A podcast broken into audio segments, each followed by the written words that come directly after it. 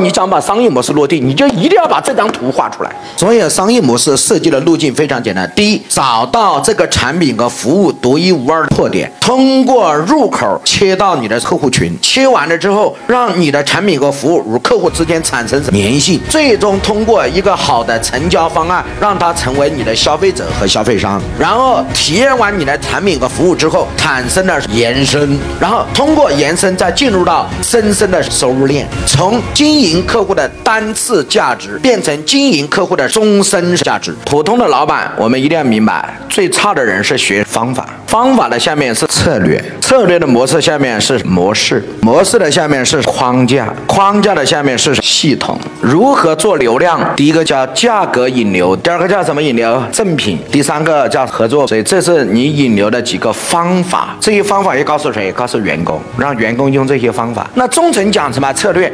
第一个叫。诱商，第二个叫截拳道，第三个叫免费，这个是谁学的？员工，这个是中高层，中高层要让他们研究如何做诱商。在模模式上，第一个叫互联网模式，第二个叫直销模式，第三个叫连锁模式。所以企业的高管要研究怎么用互联网转型打法。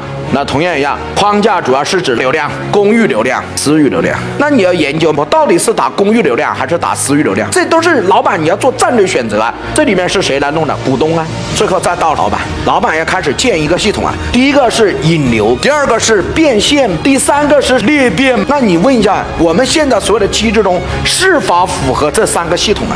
所以上我的课，不管你是什么行业，也不管你在哪儿，王老师不会只讲一个门店，只讲一个其他的，不可能。在我这儿百业什么人都有，你从今天慢慢往下听。